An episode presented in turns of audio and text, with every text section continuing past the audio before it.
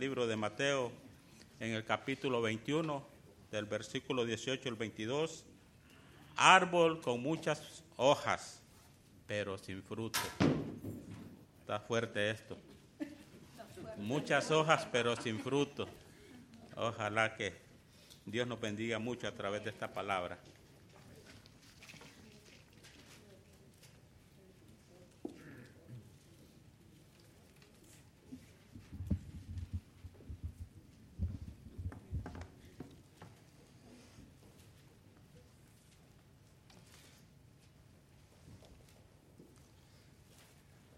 Era un poco gracioso porque la semana pasada uh, no iban a pasar el hermano Orlando porque no estaba la hermana Perla. Y este domingo pues no está el hermano, pero la hicieron pasar. uh, después habla con su esposo. el, uh, estamos en Mateo capítulo 21 y estaremos leyendo desde el versículo 18 hasta el versículo 22. Uh, si podéis poneros de pie para la lectura de la palabra de Dios. Dice la palabra de Dios, por la mañana, volviendo a la ciudad, tuvo hambre y viendo una higuera cerca del camino, vino a ella. Y no halló nada en ella, sino hojas solamente. Y le dijo, nunca jamás nazca de ti fruto. Y luego se secó la higuera. Viendo esto, los discípulos de, decían maravillados, ¿cómo es que se secó enseguida la higuera? Respondiendo Jesús les dijo, de cierto os digo que si tuviereis fe, no, no dudaréis y no solo haréis esto de la higuera, sino que si a este monte dijeres, quítate y échate en el mar, será hecho. Y todo lo que pidieres en oración, creyendo, lo recibiráis. Oremos. Padre Santo, gracias por esta mañana y gracias por esta oportunidad que tenemos para venir y cantar canciones de alabanza a ti. Ah, gracias por esta verdad que ah, tu Hijo dio su vida por nosotros y hace la pregunta, ¿qué deberíamos dar en cambio? Padre, debería ser una vida en obediencia a ser conformados a la imagen de tu Hijo, Padre Santo. Y te pido ahora que este texto, que el Espíritu Santo lo use en nuestras mentes, en nuestros corazones, para ese propósito, de que seamos más como Cristo y menos como nosotros mismos. En nombre de Cristo lo pido. Amén. Podéis sentaros. a veces hay en, um, en, tiendas cosas que parecen que uh, lo, le hacen el marketing de, de. Uh, estoy pensando más o menos en estufas. Ahí está la estufa. Está la estufa común y corriente, ¿no? la, la blanquita con la, la, las llaves de plástico para, para encender el fuego y tal. Y después hay los que llaman comercial. ¿Y cómo son esas? Pues son de acero inoxidable. Uh, en vez de las manillas así de, de, plástico, tienen unas, así unas manillas grandes, así como, como si estuvieses en un restaurante, ¿no? Y tiene la pinta que lo mires así y dices, uff, esto es de calidad, ¿verdad? Uh, pero en verdad cuando se empieza a mirar, uh, los restaurantes no le importan tanto cómo aparece un, una estufa, eh, están más pendientes de cuánto puede producir de calor, ¿verdad? Las unidades de, calor que puede producir la hornilla. Eh, da igual que, tenga una cierta pinta de comercial, ellos quieren que pueda calentarse rápido, ¿verdad? Y entonces, uh, aunque tiene pinta, pues produce el mismo calor que una estufa común y corriente. Y muchos pagarán un montón de dinero más para que puedan tener el look, ¿verdad? Para que tenga la apariencia, aunque no calienta más rápido que una común y corriente.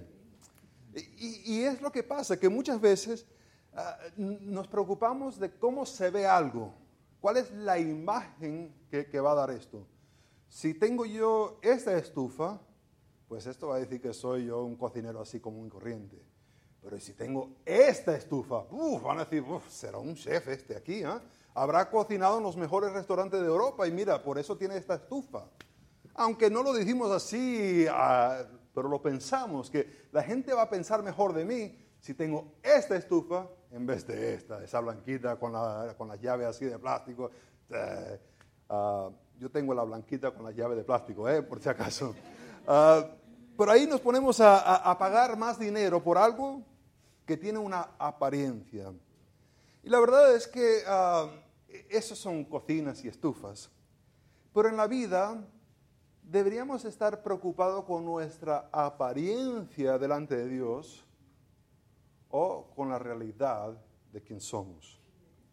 E, el contexto en donde estamos es que uh, el día anterior, es decir, el lunes, Jesús entró en el templo y, sacó a las personas que estaban vendiendo los animales. Estaban ah, haciendo cambio de monedas y los echó. Y en cierta manera, las acciones de Jesús parece que, que van en contra, o al contrario, de Mateo capítulo 11, versículo 29 donde Jesús invita a las personas a tomar su yugo porque Él es manso. Ah, no tiene la apariencia de manso cuando está echando a los animales y echando a los cambistas, no, tiene pinta de, manso. Y parece que hay una contradicción el uno con el otro. Jesús dice, toma mi yugo, y yo soy manso, y después ahora está haciendo eso. ¿Será que se le olvidó que había dicho que era manso y, y se le fue así la cosa. ¿Cómo podemos entender esto? Lo que las personas ahí en el templo estaban haciendo es que estaban aprovechando de personas que querían tener una relación con Dios. Se iban a acercar a Dios por medio de ofrecer sacrificios y se estaban aprovechando del deseo de conocer a Dios y se estaban ganando dinero por medio de eso. Dios es muy humilde para el pecador que se quiere acercar a Él. Pero la persona que interrumpe, que, que se pone entre Dios y la persona, Dios castiga fuertemente.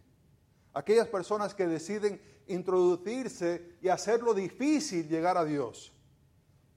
No hay paciencia para ellos. Hay paciencia para el pecador que se quiere acercar, pero no el que quiere hacerlo difícil para otras personas acercarse a Dios. Vemos también en esto que estaba el, lunes, estaba eh, los niños corriendo y están gritando, Osana, el hijo de David. Y Jesús acepta el título. No, no es que se no, no, no, mentira, no digan eso, no, no, no. No, Él acepta lo que están diciendo acerca de Él. Y vemos que la actitud de los líderes religiosos es que están enfadados, enojados, indignados de este hecho lo curioso que había ocurrido es que el templo era eh, la casa de Dios, pero ellos en cierta manera como que se habían tomado ese templo para ser su templo. No estaban pendientes del programa de Dios, sino estaban como que esto es mío. Y viene otro que lo quiere tomar y, y lo queremos echar fuera. Se olvidaron que Dios pone a personas por una temporada en un sitio, solamente. Y es el estar fiel por esa temporada. Yo estoy aquí por una temporada. ¿Qué tanto de temporada? Pues no sé. No, no tengo idea. Algunos dirán, ojalá que sea poco. Otros dirán, ojalá que sea más, ¿verdad? Pero estamos por una temporada, pero hay que reconocer que la iglesia no es mía, ni es suya. Es la iglesia de Jesucristo. Y somos llamados a ser fieles aquí. Se les olvidó esto. Era su templo. Y andan vendiendo animales como si fuera el patio de su casa. Se les había olvidado que eso era de Dios y ellos estaban ahí solamente por una temporada. Lo que vamos a estar mirando hoy es que la fe en Dios produce fruto en la vida y obras grandes para el propósito de Dios. La fe en Dios produce fruto en tu vida y grandes obras para el propósito de Dios. Déjame avisarles de antemano que estoy haciendo una cosa ah, que no se suele hacer. Hay una división muy natural en el texto. Uh, versículos 18 y 19 van juntos y versículo 20 al 22 van juntos. Es decir, es decir, que literariamente hay una división que ocurre muy natural. Mis amigos ah, calvinistas, quien yo amo y aprecio muchísimo, suelen predicar versículos 18 y 19. Se enfocan ahí. Se enfocan en el hecho de que hay que producir fruto, hay que mirar los frutos, etcétera, etcétera, etcétera. Mis ah, amigos arminianos, quien yo amo y también aprecio muchísimo, suelen mirar los versículos 20 al 22, donde hay que pedir en fe, hay que llamar en fe, hay que buscar en fe y se puede doblar la voluntad de Dios a la persona que invoca en fe. Y, suele dividir el pasaje, pero en realidad el pasaje va unido.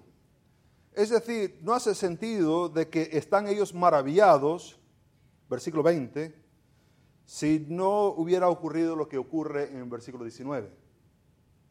Literariamente, para solamente predicar el versículo 20, 21, 22, no hace sentido sin lo que ocurre en, en versículo 18 y 19.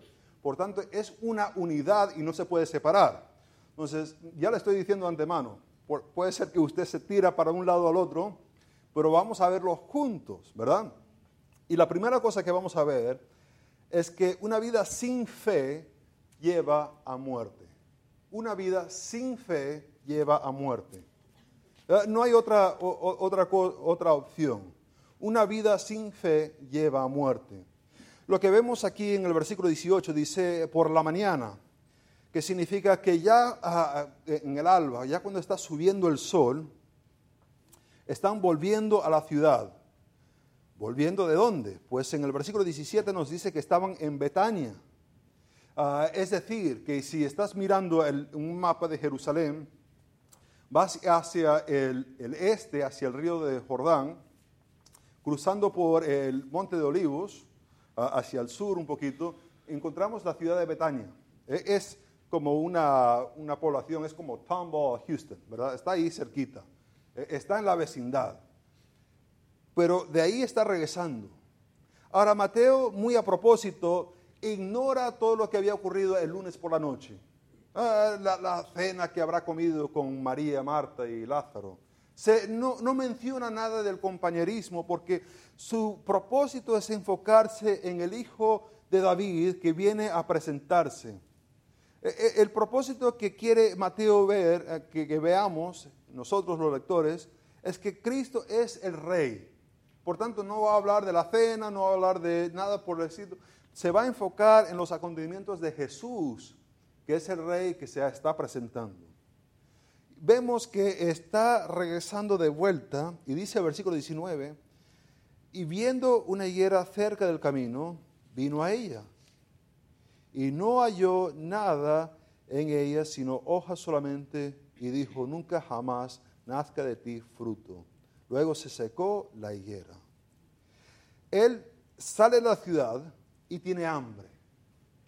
Tiene hambre. Ahora, podríamos mirar esto y, examinar qué significa que Jesús tiene hambre. ¿Qué significa que Dios encarnado tiene hambre? ¿En, ¿En, qué sentido Dios tiene necesidad de comer? Podríamos examinar ese punto, pero no es el punto que está tomando Mateo presenta esta realidad porque se va a acercar, o sea, no hace sentido que se acerca a la higuera si no tiene hambre. Entonces está dando estos datos no para eh, el enfoque. El enfoque es que llega a la higuera y ve que tiene hojas, pero no tiene nada, nada de fruto. Ahora, la higuera tiene una posición muy particular en la historia de Israel. Es decir, que cuando se ve una higuera, para nosotros vemos un árbol que da fruto y no nada más. Pero para el judío había más que, solamente una higuera. En Números capítulo 13, versículo 23, ¿se acuerdan que es cuando los espías regresan de ver la tierra prometida? Traen de vuelta con ellos un ramo de, de ah, uvas y traen también higos. Se lo traen dice que es una tierra que tiene higos. Deuteronomio capítulo 8, versículo 8, Dios promete a Israel una tierra, una tierra que abunda y una de las cosas con que va a estar abundando es con higos. Eh, eh, significa ah, la provisión y la bendición de Dios, de que hubiera una tierra donde ellos podían conseguir este fruto. En Primera de Reyes, capítulo 4, versículo 25, dice que Salomón estableció su reino y, y lo que caracterizaba ese reino es que todos estaban seguros y todos comían de su higuera. Todos tenían una higuera y todos podían cosechar y comer de su higuera. Un tiempo de paz, de estabilidad. En ah, Cantar de los Cantares ah, habla acerca del amor entre la- las dos personas. Capítulo 2, versículo 13. Y de la manera que eh, eh, eh, la higuera produce la flor y, y el fruto y tiene un buen olor, así era el amor entre ellos. Léelo, está muy interesante. Jeremías capítulo 8, versículo 13, habla de que Israel es, es como una higuera. Y en capítulo 24 compara Israel con el fruto. Había fruto bueno y fruto malo. Entonces cuando Israel mira una higuera es mucho más que solamente un árbol. Tiene un significado espiritual para ellos. Ahora vemos que se acerca a esta higuera y, y déjame decir que esto parece muy, muy natural, ah, puede ser muy, muy obvio para ustedes, pero la cosa natural para ah, ocurrir con una higuera es que produzca fruto. Sé que es muy, muy obvio, pero quiero estar muy, muy claro que, no hay que ir y, y coger frutos y guindarlo de la higuera. No. Naturalmente ella produce fruto. No hay que hacer nada. Eh, Están por ahí por todo Israel. Y, y naturalmente, dejando que todo ocurre naturalmente, van a producir fruto. ¿Verdad? Es lo natural de parte de ellos. Su temporada es más o menos a finales de abril hasta, hasta terminar agosto en Israel. Es cuando es la temporada de este fruto. Pero estamos ahora en Pascua, que es un poco más temprano. Y, y algunos se quejan que a lo mejor Jesús se está adelantando al tiempo de cuando debería haber higos, pero la cosa es que ah, el árbol empieza a producir una flor que se puede comer antes que empieza a producir las hojas. Por tanto, el hecho de que tiene muchas hojas pero no tiene nada de fruto, significa que algo está ocurriendo ahí con ese árbol. Algo está pasando con ella que no está produciendo. Debería haber, por, ejemplo, por lo menos en la flor que se puede comer también, que supuestamente es dulce. Pero ni siquiera hay eso, solamente hay hojas. Viene Jesús y pronuncia un juicio sobre el árbol. ¿Qué le dice? Que nunca jamás nazca de ti fruto. ¿Y qué pasa? Se secó, se secó. Pronuncia un juicio en contra del árbol y inmediatamente se seca el árbol. Vemos aquí unas cosas que quiero resaltar. La primera cosa es que el árbol no tenía fruto. Lo natural es que produzca fruto, pero no hay fruto. Jesús está usando este evento figurativamente. E- Está usando el evento para enseñar algo mucho más que solamente una higuera. Está claro, ¿verdad que sí? Y sabemos que lo está haciendo porque en el contexto donde Mateo pone esta historia, ah, ignora lo que ocurrió en Betania para enfocarse, para poner uno tras el otro, cuando Jesús saca a las personas del templo y ahora se encuentra con un árbol que debería tener fruto, pero que no tiene fruto. Por tanto, está usando el árbol de una manera figurativamente. De igual manera que el árbol tenía hojas, pero no tenía nada, pero nada de fruto, indicaba que había algo bien malo con ese árbol. Y a lo mejor si fueran al templo y mirasen, verían los sacerdotes bien vestiditos con su, con su ropa. Verían los animales siendo presentados y degollados. Verían las personas trayendo ofrendas y entregándolo al templo. Y dirías, todo está en orden. Y en verdad no estaba en orden para nada. Porque llegó el hijo de David y no lo reconocieron para nada. Estaban muertos, separados. Parecía que tenía vida, pero no lo tenía.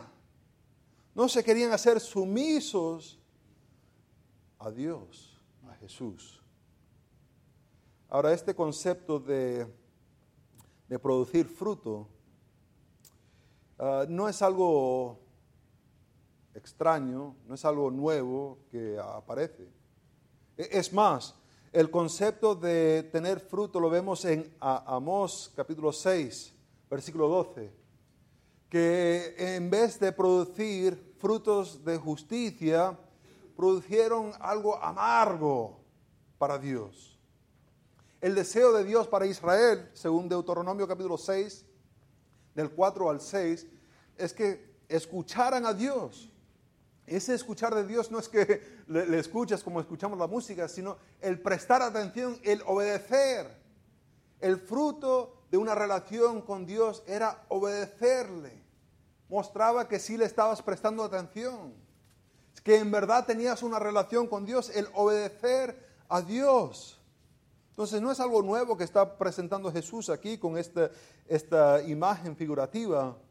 Y es más, lo vemos en, uh, en Mateo. En Mateo capítulo 3, versículo 8 al 10, vemos que Juan el Bautista está predicando y les dice, muestra frutos de arrepentimiento. Muestren frutos de arrepentimiento, es decir, debería haber un cambio en la vida de la persona cuando se arrepienta. Hay personas que quieren decir que se han arrepentido por sus pecados y salen, dan la vuelta y siguen haciendo lo mismo. Yo digo, pero eso no es arrepentimiento. Mateo capítulo 7 del 16 al 20 dice que lo conoceremos por sus frutos. ¿Acaso las uvas se pueden cosechar de donde uh, de, de un árbol? No. ¿De dónde se cosechan las uvas? de la vid, ¿verdad? Cada cosa produce frutos según su clase y se conocerá a las personas según los frutos que ellos producen. Mateo capítulo 12, versículo 33, se conocerá por sus frutos. Capítulo 13, Mateo, versículo 8, dice, estaba dando una parábola acerca de yendo una persona que estaba regando uh, semilla. Y había una semilla que cayó en buena tierra y ¿qué ocurrió? pues dio un montón de hojas, ¿verdad? No, la que cayó en buena tierra, ¿qué hizo? Produjo fruto, fruto. Ahora, esto no es algo nuevo, es algo que se ha estado hablando y diciendo una y otra vez. Ahora, no solamente que eh, el, árbol que debería tener fruto, pero no tiene nada de fruto, uh, vemos también que Jesús viene para inspeccionar el fruto. Jesús vino para inspeccionar. ¿Quién determina el momento cuando Jesús viene a inspeccionar? ¿El árbol? El árbol dice, estoy listo, ven Jesús, inspeccioname. No. Podemos decir, pues no es temporada. Jesús se adelantó, se hubiera esperado hasta agosto. No, Jesús es soberano. Y Él decide cuándo va a llamar a cuentas. Él es el que decide cuando hay que rendir cuentas delante de Él y producir el fruto de arrepentimiento. De igual manera con las personas. A veces hay personas que se, que se la quieren jugar. Ahora no me quiero arrepentir, hay unas cosas que quiero hacer. Ya luego, luego, cuando sea un viejito, ya me voy a arrepentir y voy a buscar de Dios. Eso no lo tienes seguro. Eso no lo tienes bien claro porque el que decide es Jesús. Y en cualquier momento Él puede venir y decir, a ver, ¿qué frutos tienes? ¿Y qué va a decir? Bueno, yo sé que tú me salvaste, pero la verdad que yo estaba esperando ya entre 40 años y en 40 años ya una frutica aquí y. No. Jesús es soberano y Él decide. Ahora, cuando pensamos de fruto, a lo mejor nos ponemos a pensar rápidamente en Gálatas capítulo 5, 22 al 23. Pero eso ya sería interpretando fruto de una manera uh, canónica, o, o, sea, según el canon. y, ya estaríamos saltando una interpretación contextual, que creo que es mejor empezar por la interpretación contextual antes de saltar a, a Gálatas. En el contexto, Mateo ha estado presentando el rey y el liderazgo ha estado rechazando el rey, que tiene que ver que hay Jesús estado presentando para ser el soberano y ellos están rechazando que no quieren que Jesús sea el soberano en su vida. Para nada lo quiere. Y, creo que ese fruto eh, es el fruto de reconocer que Él es soberano y ya no voy a hacer mi voluntad, pero voy a ceder mi voluntad a, a Cristo. Y eso no lo están haciendo. Curiosamente, e, esa actitud tampoco no la vemos muy común ahora mismo. Todos tenemos planes y deseos que queremos hacer. Tenemos ciertas metas y queremos que Dios venga y los bendiga, ¿verdad que sí? Quiero que tú hagas esto en mi vida. Pero el problema que ellos tenían es que no querían ceder sus deseos a Cristo. Querían ellos tomar el control y que Jesús se acoplara a ellos. Jesús no se acopla. Él es soberano. Ahora, vemos que también Jesús juzga el árbol sin fruto. Jesús juzga el árbol sin fruto. Y como estamos mirando esto figurativamente, estamos mirando esto más allá que solamente un árbol, ¿verdad que sí? Estamos mirando a las vidas de personas, personas que a lo mejor no tienen fruto. Y hay dos extremos que se puede ir en este momento. El primero es andar en un temor constante. Un temor constante, donde andas, uh, toqué la guitarra, lo habré tocado con el deseo de agradecerle a Dios. Ay Dios, perdóname, toqué la guitarra equivocadamente, ah, aspiré, lo aspiré con el deseo de glorificar a Dios. No sé, perdóname Dios, y anda con un temor horrible, siempre analizando lo que está haciendo. La otra cosa que puede haber, que ocurre, es que la persona puede actuar como no le importa. No le importa. Si Jesús va a juzgar árboles sin fruto, pues me da igual que me juzgue. Y esos dos extremos se deben evitar. Debe haber una confianza en la gracia de Dios. ¿Cuántos pecados conocía Dios de ti cuando te salvó? Todos. Y no solamente todos que habías hecho, pero todos los que harás. Todos los conoce. ¿Y por cuáles te perdonó? Por todos. En ese sentido, estamos confiados en la gracia de Dios. Vivimos para Él. Y eso nos debe motivar a vivir para Él. ¿Cómo se debe vivir para alguien que ha hecho algo tan grande? Las personas se casan y después de unos años de matrimonio dicen, pues yo no sabía que ella era así, o yo no sabía que él era así, y se van, ¿verdad? No Dios, no. Conoce todo. Y aún conociendo todo, envió a su Hijo para morir por ti antes que nacieses. Increíble la gracia ¿Qué se debe hacer para una gracia así? Vivirlo para Él. Ahora vemos la segunda parte, que es el versículo 20 al 22, que la fe lleva a unas obras muy grandes. Unas obras muy grandes. Vemos ahí en el versículo 20, dice, viendo esto los discípulos decían maravillados, ¿cómo es que se secó enseguida la higuera? Y, yo me he preguntado y trato de entender esto. Jesús ha estado sanando a ciegos. Están ciegos, de repente Jesús los toca y ven. vienen personas cojas, Jesús los sana y andan caminando bien. Y ellos quedan sorprendidos por una higuera. Como que a mí no me hace, no, no, no lo tengo muy claro. ¿Por qué esto le va a sorprender? Pero lo que está haciendo Jesús cuando camina por el agua, cuando... Para mí esto no es nada. Pero ellos quedan sorprendidos de que al instante queda seca la higuera. Así de rápido. Responde Jesús en el versículo 21, dice, de cierto os digo que si tuvieras fe y no dudaréis, no solo haréis esto de la higuera, sino que si a este monte dijeres, quítate y échate en el mar, será hecho. qué fabuloso, ¿verdad que sí? Esto suena genial. ¿Te imaginas? Parece que hay una fórmula para poder controlar a Dios de alguna manera. De poder ponerlo así en mi bolsillo y al momento parece que hay unos pasos. Parece que hay cuatro pasos. El primer paso, tener fe. Ah, pues genial, lo creo. Dios lo creo. Segundo paso, no dudaréis. Pues fe, no voy a dudar.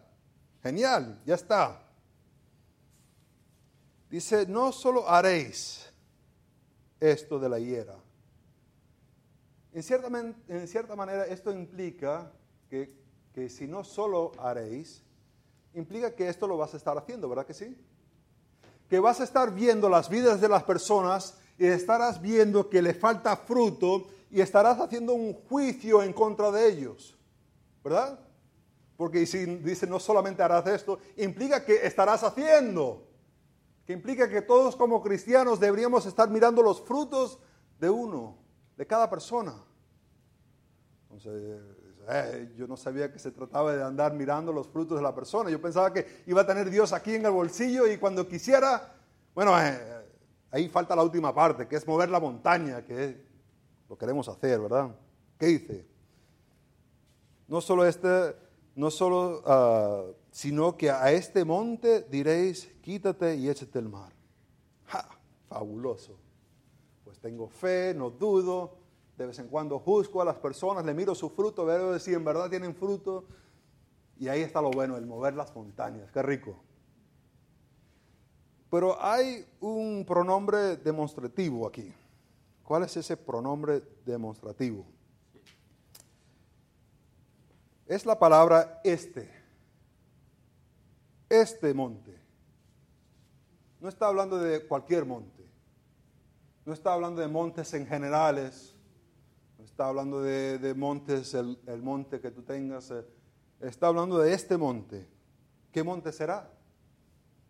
Pues en el camino de Betania hay que ir un poco al sur, al monte de los olivos, para poder girar y llegar a Jerusalén. Puede ser que esté mirando a Jerusalén, porque Jerusalén está sobre un monte. ¿Te imaginas diciendo a todo Jerusalén que se vaya al mar y, ahí queda?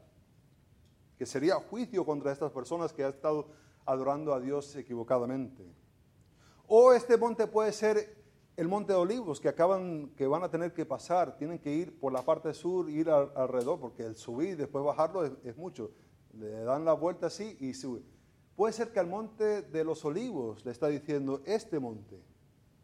Si lo entendemos que está hablando de este monte de los olivos, significa que es un impedimento entre donde Él está y donde Dios quiere que esté en Jerusalén. Existe un monte. Y ese monte representa un impedimento, algo que lo detiene para llegar a hacer la voluntad de Dios, que es llegar a Jerusalén. Si lo entendemos así, vemos que lo que está diciendo aquí no es en términos generales de hacer cosas grandes, que Dios tiene el poder para hacerlo. No estoy diciendo que Dios no tiene el poder. Dios tiene el poder para hacer todo este mundo. Un monte no es nada. Pero debemos entender que creo que lo que está presentando aquí Jesús es que hay a veces impedimentos de donde uno está y en donde Dios te quiere llevar y la persona debería estar en fe, no dudando, para quitar esas cosas. ¿Qué es lo que Dios quiere para tu vida? Que seas a la imagen de Jesucristo. Que te parezcas igual a Jesucristo. Hay muchos cristianos que viven una vida cristiana pésima. Porque no tienen la fe para pedirle a Dios el ser como Cristo y no como ellos mismos. ¿Ves? Se satisfacen con las comodidades de este mundo. Se satisfacen con las promociones de este mundo. Se satisfacen con las cosas y las familias de este mundo. Y no pueden imaginar que el caminar en fe puede dar algo mucho mejor. Y por tanto viven como Israel, que andaba dando vueltas en el desierto ves su vida y es solamente un círculo porque tienen, no tienen la fe de tomar ese paso adelante. a quitar esa cosa que lo está aguantando para ser como Cristo y menos como ellos mismos. Vemos versículo 22. Dice, ah, pero ahí está versículo 22. ¿Ve lo que dice versículo 22? A lo mejor vas a tratar de interpretar el, el 21 así, pero el 22 ahí lo dice. ¿Qué dice? Y todo. ¿Qué es todo? Todo. Pero a veces todo es un poquito más chiquito, ¿verdad que sí? Por ejemplo, si yo tengo tres galletas aquí y le digo al hermano Jim, usted puede tenerlos todos. Pues no significa que puedes tener todas las galletas del mundo, ¿verdad que no? significa que hay tres galletas aquí y las puede tomar todo. ¿Habrá algo en el contexto que limita todo? Pues yo creo que sí. Creo que en el contexto acaban de ver una higuera ser secada porque no tiene fruto. Y creo que el todo está relacionado con pídele a Dios fruto en tu vida. Pídele fruto para su honra y su gloria. No se trata de dame otro coche, dame otra casa, dame... No. Contextualmente acaban de ver una higuera que Dios juzgó porque no tenía fruto. ¿Qué harías tú en ese momento? Dios, por favor, dame fruto. No quiero ser como esa higuera. Pero muchos toman esto para pedirle de todo a Dios, menos fruto en su vida.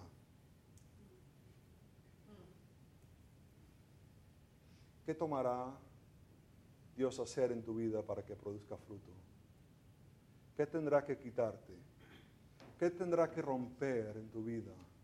para que seas más como Cristo y menos como ti mismo. Vemos aquí que fe en Dios produce fruto en tu vida.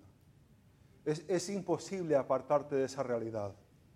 Es, es imposible decir que nace un niño y nunca respira, nunca crece y está diciendo, el niño tiene 10 años de haber nacido, pero está muerto, está podrido, hiede, Sería algo, una locura que la madre andara con ese bebé así. Todo el mundo diría, ah, asco. Pero a veces pensamos que los cristianos podemos vivir así. Y no es. El estar en una relación con Dios, el tener fe, produce fruto en la vida de la persona. Y ese fruto es ser más como Cristo y menos como nosotros mismos. El tener esta fe produce unas obras maravillosas, grandes obras. Obras que no te imaginas. La pregunta es, ¿estás dispuesto a tomar ese paso? Para algunos será primero un paso de obediencia en creer a Cristo como Salvador. A lo mejor han escuchado el Evangelio, saben algunas historias, pero nunca han puesto su fe en Jesucristo. Hoy es el día para reconocer que eres un pecador y, creer en lo que Jesucristo hizo en la cruz, que te salva. Poner tu fe en eso. Para otros, a lo mejor ese todo de pedir ha sido un todo de material, un todo de familia, un todo de carrera, un todo de comodidad y no ha sido un todo en producir frutos para la honra y gloria de Dios. Y eso hay que arrepentirse y buscar de Dios. Oremos. Padre Santo, fe en ti va a producir frutos, Padre y fe en ti producirá unas obras maravillosas. Cuando personas en vez de buscar la comunidad buscan a servirte a ti.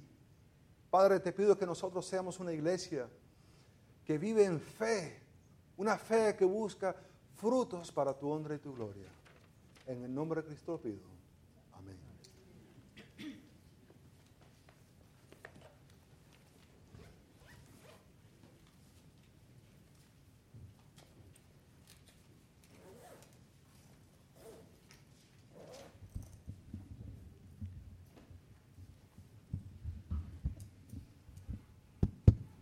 Bueno, hermanos, yo no sé qué, qué conclusión sacan ustedes de la palabra del Señor, pero creo que Dios habla bien claro, ¿verdad? Muy hermosa la palabra del Señor, que su Espíritu Santo nos ayude a comprenderla y aplicarla en nuestras vidas.